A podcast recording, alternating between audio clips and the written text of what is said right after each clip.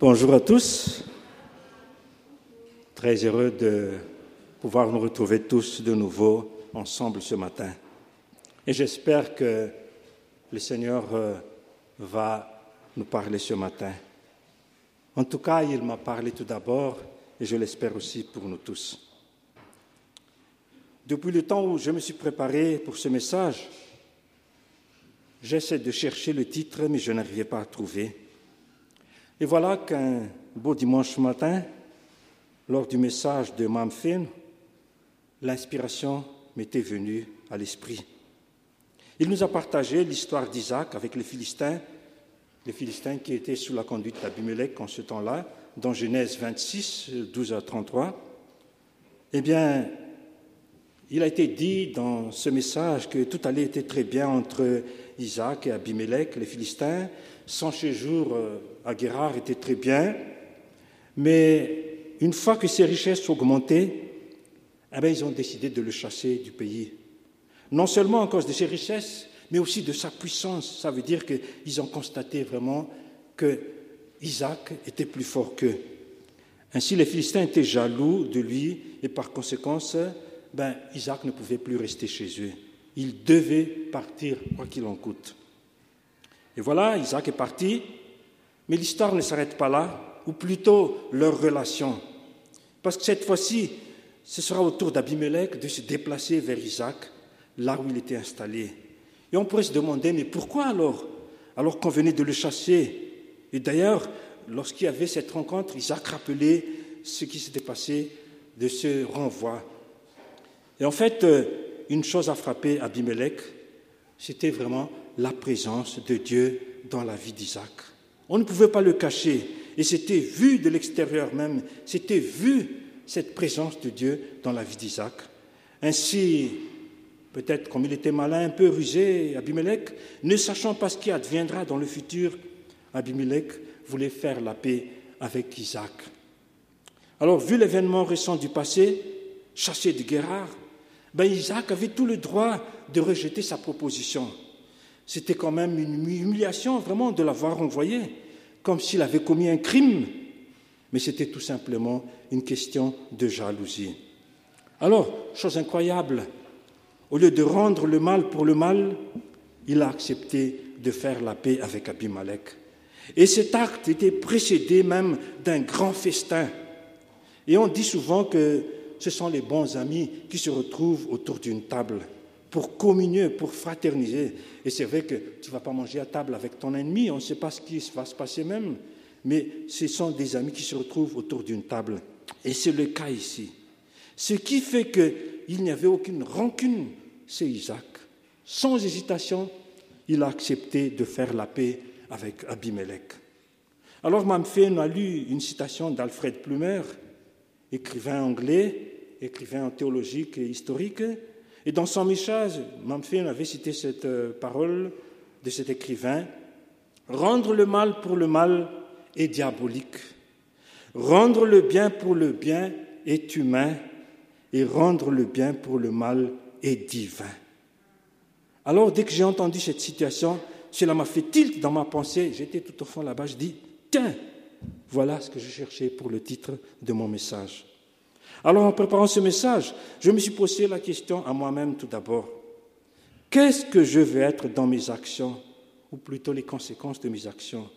Diaboliques, humains ou divins Et après, je la pose aussi à nous tous ici. Qu'est-ce que nous voulons être comme conséquence dans nos actions? Une conséquence diabolique Une conséquence humaine Ou une conséquence divine? Peut-être nous allons répondre vite, mais je dis Réfléchissons bien avant de répondre. Il y a un dicton qui dit La vengeance est un plat qui se mange froid. Ce qui veut dire Ça va, mais un jour j'aurai ma réponse. Et ce qui veut dire que la chose peut être restée à travers la gorge et on attend le moment propice pour se venger. Et moi, je me suis dit Ça, c'est rendre le mal pour le mal. C'est diabolique, comme il a été dit. Comme on dit, œil pour dent pour dent. Tu m'as fait ceci, je vais te faire cela aussi. Et rendre le bien pour le bien, comme il a été dit, c'est humain. C'est bien, mais en réalité, nous ne nous différencions pas des humains. voire même des pécheurs. C'est ce que Jésus a dit d'ailleurs dans Luc 6, 33, quand il a dit Et si vous faites du bien seulement à ceux qui vous en font, pourquoi vous attendrez-vous à de la reconnaissance? Les pécheurs n'agissent-ils pas de même aussi? Aujourd'hui, avec notre pensée, c'est un peu le donnant-donnant. Tu m'as fait cela, donc je te renvoie cela aussi, comme une transaction dans laquelle chacun des parties accorde une compensation à l'autre. En d'autres mots, on ne veut donner une chose qu'en recevant une autre chose. Tu me fais du bien, j'en fais de même pour toi aussi. Le Seigneur Jésus nous a laissé un enseignement dans le sermon sur la montagne et qui va dans le sens de la pensée divine de rendre le bien pour le mal. Et je suis sûr que Paul s'est inspiré de cela aussi quand il a dit dans son épître, Romains 12, 17 à 18, Ne répondez jamais au mal par le mal, cherchez au contraire à faire ce qui est bien devant tous les hommes. Autant que possible, et moi, je me suis dit, c'est possible avec le Seigneur. Et dans la mesure où cela ne dépend que vous, vivez en paix avec tous les hommes. Et cette phrase me frappe vraiment, dans la mesure où cela dépend de vous. Et je me suis dit, mais bien sûr, cela dépend de nous toujours. Il ne faut pas s'attendre des autres, mais moi, en tant qu'enfant de Dieu, qu'est-ce que je peux faire? Qu'est-ce que je peux agir? Donc il a dit, et dans la mesure où cela dépend de vous, vivez en paix avec tous les hommes. Ça veut dire que nous sommes appelés à être des faiseurs de paix dans notre entourage. Apporter la paix au lieu de la division, au lieu de la discorde. C'est la paix que nous devons partager. Je me rappelle une fois, lorsqu'on a terminé l'école biblique, ben c'était un peu cette parole que j'ai reçue. Heureux ceux qui procurent la paix, ils seront appelés fils de Dieu. Ce n'est pas pour s'enorgueillir quand on dit cela, mais je crois que nous sommes tous appelés à apporter la paix là où nous sommes. Nous pouvons déduire tout de suite alors ce qu'avait choisi Isaac, et c'est le titre de mon message de ce matin, rendre le bien pour le mal. Ça, mes frères et sœurs, c'est divin, puisqu'il faut la force d'en haut pour pouvoir l'accomplir. Impossible avec nos propres efforts, mais possible avec l'aide de Dieu qui veut être toujours présent dans nos vies. Et je me suis dit, c'est comme si Isaac avait entendu au préalable les paroles de Jésus dans le sermon sur la montagne, lorsqu'il disait dans Matthieu 5, 43 à 48, vous avez appris qu'il a été dit, tu aimeras ton prochain et tu aimeras ton ennemi. Mais moi, je vous dis, aimez vos ennemis, bénissez ceux qui vous maudissent, faites du bien à ceux qui vous haïssent et priez pour ceux qui vous maltraitent et qui vous persécutent. Comme le témoignage de Bakoul a été dit tout à l'heure, de prier pour nos enfants, on prie toujours mais le Seigneur nous apprend aussi à prier au-delà même de notre habitude. Nos voisins, on le fait toujours pour nous. Ça a commencé à prendre une habitude maintenant de prier pour nos voisins, pour notre entourage. Mais même pour nos ennemis, pour les personnes qui nous détestent, nous sommes appelés à le faire aussi. Afin que vous soyez fils de votre Père qui est dans les cieux.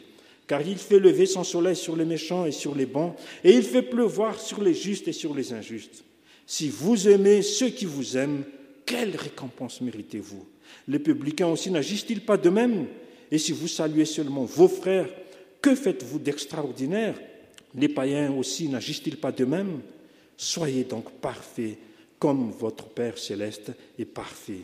Et c'est étonnant, mais même Paul reprend cette idée dans son épître de Romains 12, 14. Bénissez ceux qui vous persécutent. Bénissez et ne maudissez pas.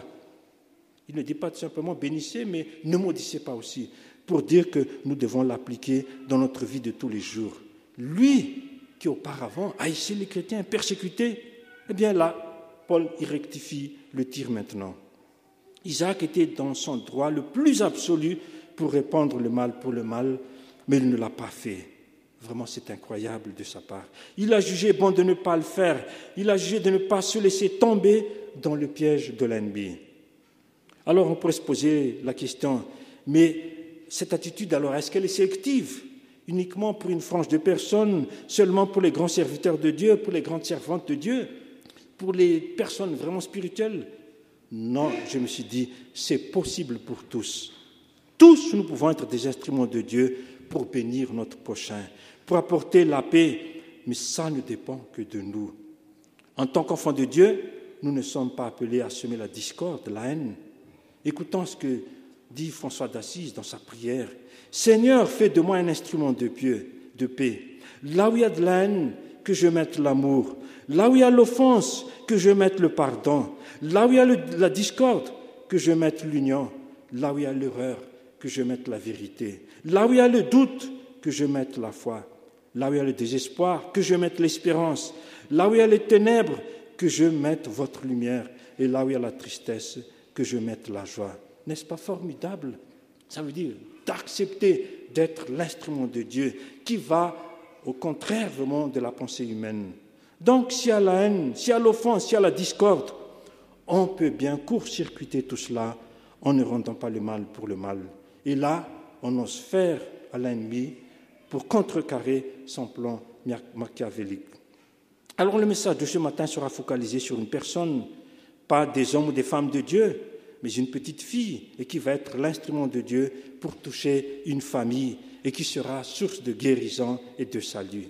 Vous l'aurez deviné sûrement, ben je veux parler de la petite servante de Naaman. J'ai déjà prêché là-dessus il y a quelques années, mais tout a été revu, revisé, parce que chaque fois qu'on est devant la parole de Dieu, on trouve toujours d'autres inspirations aussi. Et on peut dire que c'est une histoire formidable, puisqu'au travers d'une petite fille, à peine une adolescente, Dieu va toucher toute une famille, et pas n'importe quelle famille, une famille de classe aisée, une famille païenne, une famille éprouvée. Et c'est au sein de cette famille qu'elle va partager sa vie, qu'elle va partager sa foi et son témoignage. Alors on peut dire que ce passage est riche vraiment en enseignements que ce soit sur Naman, si on veut prêcher là-dessus, sur ses serviteurs aussi. Je me suis dit aussi, pourquoi pas aussi, et sur la petite fille. Mais ce matin, nous allons nous focaliser sur cette jeune esclave. Alors, je vais lire un court passage tout simplement. C'est dans 2 Rois 5, à partir du verset 1 à 3, c'est pas long. Naaman, chef de l'armée du roi de Syrie, jouissait de la faveur de son Seigneur et d'une grande considération car c'était par lui que l'Éternel avait accordé le salut aux Syriens. Mais cet homme important était lépreux.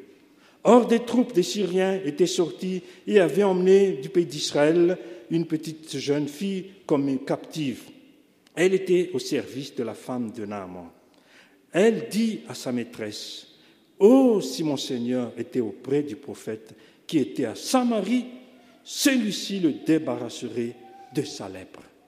Et puis juste euh, dans Acte que nous connaissons très bien aussi, dans Acte 1, 8, il est dit, mais vous recevrez une puissance, celle du Saint-Esprit, survenant sur vous, et vous serez mes témoins à Jérusalem, dans toute la Judée, dans la Samarie et jusqu'aux extrémités de la terre. Elle est une petite fille, mais elle a beaucoup de choses à nous apprendre. En tout cas, ce que j'ai trouvé ici, qu'on peut rallonger encore sur trois domaines petite mais grande par son amour, petite mais grande par son courage, petite mais grande par sa foi. D'emblée, cela sous-entend qu'elle ne s'est pas laissée manipuler par l'ennemi, qui est de rendre le mal pour le mal. Elle a vaincu cela. Mais voyons succinctement le contexte. Le texte ne mentionne pas de quel roi il s'agissait, soit du côté syrien, soit du côté d'Israël. Mais certains commentateurs pensent disent que c'est Ben Hadad du côté syrien et Joram du côté d'Israël. Et chose incroyable qui nous dépasse un petit peu dans notre imagination, dans notre pensée humaine, Dieu montre ici sa souveraineté, qu'il est libre d'agir à qui il veut le faire. Et c'est ce qu'il fait ici à l'endroit d'un païen. Il va manifester sa puissance et sa miséricorde à cette nation païenne, mais surtout en amont qui est un des généraux du pays. Cela dit que ce n'est pas l'exclusivité d'Israël seule, la grâce de Dieu, le salut de l'Éternel, mais c'est ouvert aussi aux autres nations, aux autres peuples. Alors, lors d'une de leurs incursions, comme il était dit en Israël, ben Amar ramène au retour une petite fille pour être au service de sa femme. Il l'avait pris sans savoir ce qu'il adviendra. Et pourquoi elle, mais pas une autre? Ben, Nous ne savons pas mais en tout cas, c'est cette petite fille qui a été prise pour quitter le pays d'Israël pour être dans le pays de Syrie. Et c'est tout en nom, mais le texte ne mentionne, le texte commence par l'éloge de Naaman. C'est pour dire que ce n'est pas n'importe qui, mais quelqu'un de très haut placé dans le pays, mais aussi au sein de la grande muette. Et j'ai essayé de voir un petit peu sur le dictionnaire, euh, l'Internet, les grandes muettes. Eh ben, parce qu'on parle ce terme aussi, ce terme ici à Madagascar, ben, ce terme exprime l'armée du temps de la Deuxième, Troisième République française. Et les enrôlés militaires, les enrôlés étaient privés de droits civiques, donc incapables de contester. Ils étaient ainsi muets et l'armée était ainsi à la fois grande et silencieuse. Elle devait être muette. Mais est-ce que c'est le cas maintenant? Je ferme la parenthèse là. Malgré son statut, sa notoriété, sa célébrité, puisque d'une part, Naaman jouissait de la faveur de son maître, le roi, il était en haute estime, il jouissait aussi de la considération de son peuple. Sa vaillance et sa force étaient connues de tous. Et d'autre part, il jouissait aussi, si je peux m'exprimer ainsi, de la faveur de l'Éternel, parce que c'était au travers de lui que l'Éternel avait accordé le salut aux Syriens. Donc Dieu était derrière lui pour accorder la victoire aux Syriens. Il avait été un instrument providentiel entre les mains de l'Éternel comme libérateur de sa nation. Mais, mais, malheureusement, il y a toujours semé, souvent dans la vie, il y a cette terrible maladie et qui va ternir son image. Peut-être pas au vu au-dessus de tout le monde pour le moment, mais il est bien là, réel en lui, cette maladie. Malgré sa suprématie, ses médailles, il ne pouvait rien faire face à cette maladie qui commence à ronger tout son corps, à couvrir tout son corps. Et je me suis dit, mais quel contraste entre ces deux personnes, Naman et la petite fille. Et c'est là où je peux dire aussi le regard humain et le regard divin. Que manquait à Naman? Rien, dirait le monde. Tout, répondait le chrétien. Tout manquait à Naman. Qu'avait cette fille? Rien, dirait le monde. Tout, répondraient les croyants. Parce que cette fille, elle avait la foi en son Dieu, en son prophète. Et c'est là que, d'une manière providentielle, cette petite fille esclave qu'il avait ramassée autour d'une incursion va être la source de sa guérison et de son salut. Elle va être l'instrument de Dieu pour toucher aussi cette famille. Comme je l'ai dit dans le texte de Acte 1, 8, on sera des témoins de Dieu jusqu'à l'extrémité de la terre. Et c'est déjà le cas de cette petite fille. Malgré son jeune âge, ben, elle est une évangéliste. L'évangéliste ne peut pas sauver un pécheur, mais il peut lui montrer le chemin du salut, et c'est ce qu'elle va faire ici. C'est pour dire aussi que l'annonce de l'évangile est à la portée de tous, y compris même les enfants. Avec ce qu'ils ont, ils peuvent être aussi au service de Dieu. Comme on entend des fois des témoignages des enfants ici, je pense à la petite Lana ou même les, trois ninjas de Ninja Mais c'est tellement merveilleux de pouvoir dire et voir que même des enfants aussi peuvent témoigner de la grandeur de Dieu, de tout ce qui s'est passé dans leur vie, ils veulent le manifester ici. Alors, là, j'ouvre une parenthèse. Je pense à la multiplication des pains, par exemple. Par qui est venue la solution?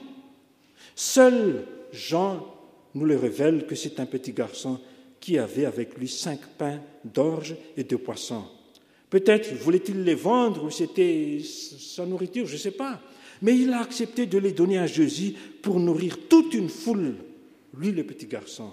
Tandis que les autres évangiles mentionnent juste les phrases des disciples, nous n'avons que cinq pains et deux poissons, mais Jean seul dit que cela venait d'un jeune garçon. Et c'est tellement merveilleux de savoir que, au travers de ce petit garçon, ces quelques pains et ces poissons vont nourrir toute une foule et que le Seigneur Jésus-Christ va utiliser. Alors nous voyons ce qui caractérise cette petite fille. Le premier point, petite mais grande par son amour.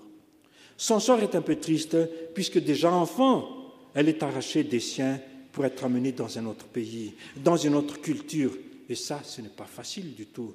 Sûrement, on ne lui avait pas donné son avis, mais voilà, prise de force, donc elle n'avait aucun droit de, contester. Ces dernières années, on parlait beaucoup, par exemple, des femmes qui travaillaient à l'extérieur, et qui souffrait beaucoup. Le plus souvent au départ de plein gré vraiment, mais la suite est terrible. Elle accepte l'offre sans savoir ce qu'il adviendra de leur avenir. C'est vrai, il y avait la promesse qu'elle trouverait du travail, qu'elle gagnerait de l'argent, mais allez voir la réalité. Et combien beaucoup souffraient et veulent même quitter ce lieu. Ici, rien de tout cela. Cette petite fille n'avait pas le choix. Elle a été arrachée des chiens pour être une esclave.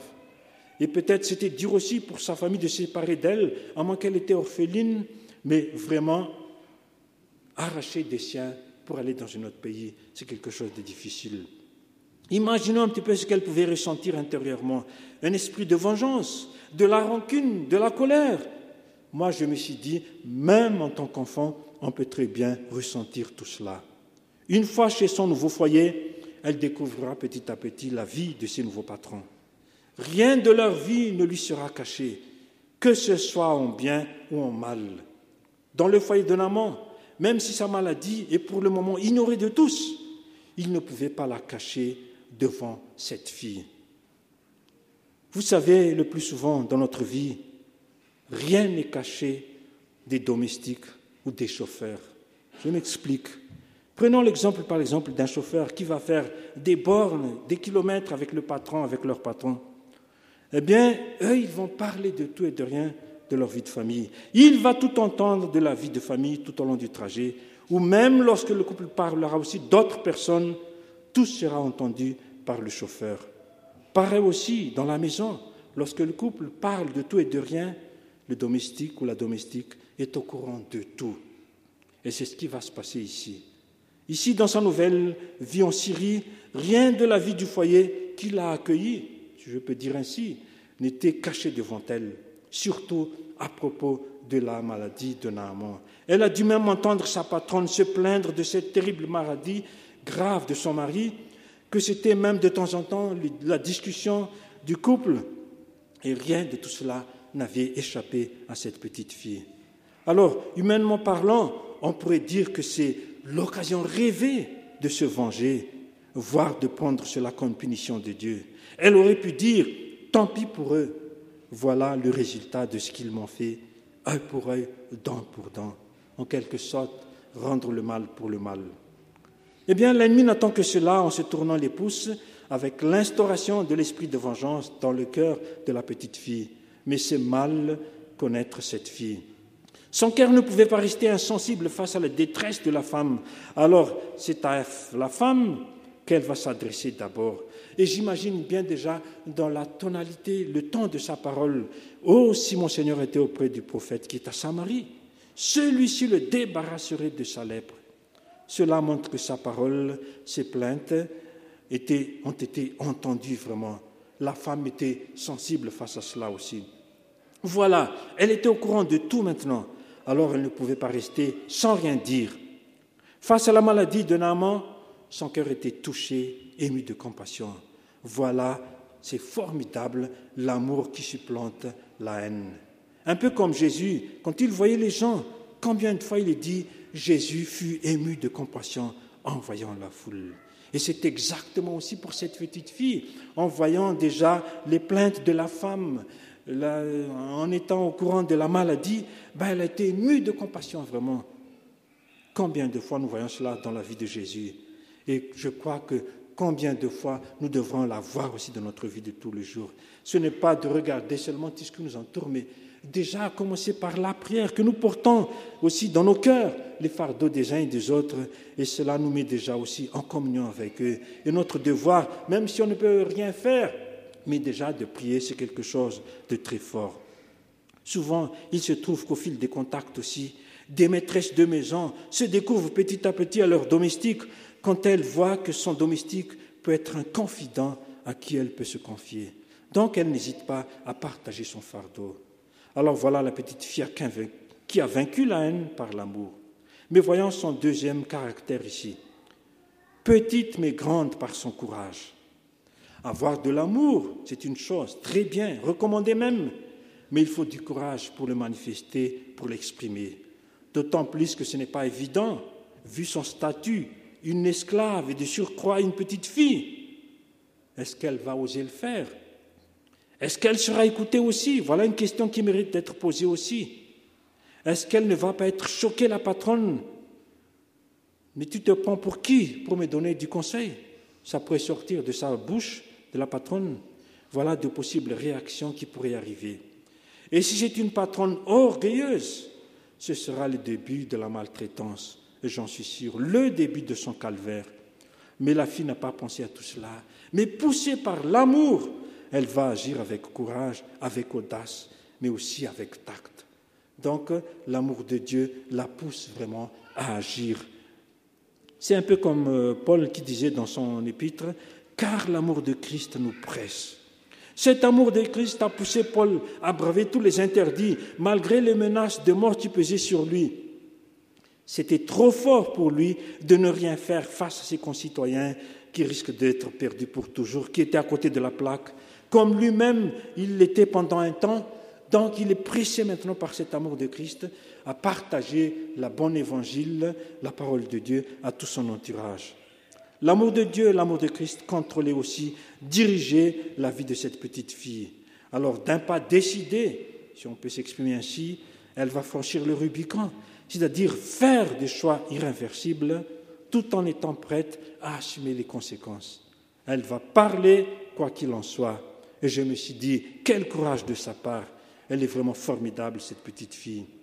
C'est comme si je la voyais en train d'obéir aux recommandations de Paul à Timothée prêche la parole, insiste en toute occasion, favorable ou non, mais toi, mais toi, sois sobre en toutes choses, supporte les souffrances, fais l'œuvre d'un évangéliste, remplis bien ton ministère. Eh bien, elle ne pouvait pas rester insensible face à tout cela, et elle va partager la parole, l'amour de Dieu. Eh bien, c'était un peu comme son ministère. La voilà une petite fille qui est un évangéliste. C'est formidable ce qui se passe ici. Et chose incroyable, son courage va payer. Sa douce parole va être entendue et elle ne parlera pas à un mur, ni des paroles en l'air, mais des paroles assaisonnées de sel et qui vont droit au cœur, dans le cœur de la femme de Naaman. Peut-être ils ont déjà tout essayé, mais sans succès. Et la maladie qui se répand petit à petit, qui couvre petit à petit le corps de Naaman, et tôt ou tard, on ne peut plus cacher cela. Et la conséquence irrémédiable, insurmontable, serait d'être mise à l'écart comme tout cas de lépreux. Ce qui veut dire que tout son passé glorieux sera oublié et il n'y aura plus d'éloge pour lui, mais plutôt le rejet total. Avant la rencontre avec cette fille, l'avenir de Naaman était bien compromis. Il a beau être le deuxième, le second personnage du pays, cette maladie ne pourra pas le garder à sa place. Il a fallu l'intervention de cette fille, son courage, par son amour, par son courage, pour qu'un amant puisse découvrir la grandeur de Dieu. Mais ce n'est pas encore suffisant. Elle a fait son pas. Maintenant, en quelque sorte, elle demande l'action de Dieu au travers de sa foi. Elle croit que Dieu, que sert le prophète, peut faire quelque chose pour donner la guérison à son patron. Et ce qui nous amène au dernier point. Petite mais grande par sa foi. Ce point met en relief que dès sa petite enfance, elle était déjà baignée dans la connaissance de Dieu au travers du prophète. Le prophète était une référence pour elle, qui avait inculqué toute la nation, tout le peuple d'Israël. Donc ça a marqué sa vie pour toujours. La parole de Dieu dans Proverbe dit justement, Proverbe 22, 6, est vrai pour elle ici. Instruis l'enfant selon la voie qu'il doit suivre, et quand il sera vieux, il ne s'en détournera pas. Et pour preuve, même dans la souffrance, dans l'épreuve, cette fille n'a pas perdu sa foi en Dieu. Sa foi en Dieu ne change pas et veut la partager même à d'autres, à son entourage. Malgré l'épreuve, sa foi en Dieu restait intacte vraiment. Tout son avenir aurait pu basculer avec cet exil forcé, mais elle a tenu bon. La petite foi semée en elle grandissait petit à petit au fil des jours, au fil des mois et des années. On dit que l'avenir des enfants commence déjà dès l'enfance. C'est la période où l'enfant est le plus réceptif et enregistre tout, tout ce qu'on leur enseigne, et c'est tout à fait vrai ici. Cela est prouvé même dans la vie de Timothée aussi, et Paul de lui rappeler que s'il est à ce stade maintenant, c'est grâce à l'enseignement qu'il avait reçu dès son enfance, quand Paul disait, toi demeure dans les choses que tu as apprises, et reconnues certaines, sachant que tu les as apprises dès ton enfance, tu connais les saintes écritures qui peuvent te rendre sage à salut par la foi en Jésus-Christ. 2 Timothée 3, 14, 15. Eh bien, c'est exactement le cas aussi. Tout ce qu'elle avait reçu de l'enfance, ben, cela est ancré dans son cœur. Et au moment voulu, au moment de l'épreuve, là où tout va basculer, où elle va tout perdre, non, au contraire, c'est là qu'elle va rester debout vraiment à cause de cette présence de Dieu en elle. Les actions dans le ministère d'Élysée étaient ancrées dans le cœur de cet enfant. Elle était témoin, ou bien il lui a été transmis par les parents. Et chose incroyable, sa pensée va très loin et qui va loin. En quelque sorte, comme ce qu'elle disait, ce que le prophète a fait à sa mari, il peut le faire aussi à mon patron, à votre mari, même s'il n'est pas d'Israël. Je me suis dit, mais quelle foi, mes amis, de la part de cette fille. Même s'ils m'ont fait du tort, ils méritent aussi la miséricorde de Dieu. Voilà la pensée de la part de cette petite fille.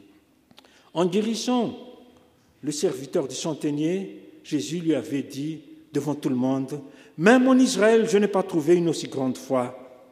Eh bien ici, face à cette petite fille, Jésus ou Dieu pourrait dire aussi, même parmi mes disciples, parmi les religieux, je n'ai pas trouvé une aussi grande foi, un aussi grand courage, un aussi grand, aussi grand amour.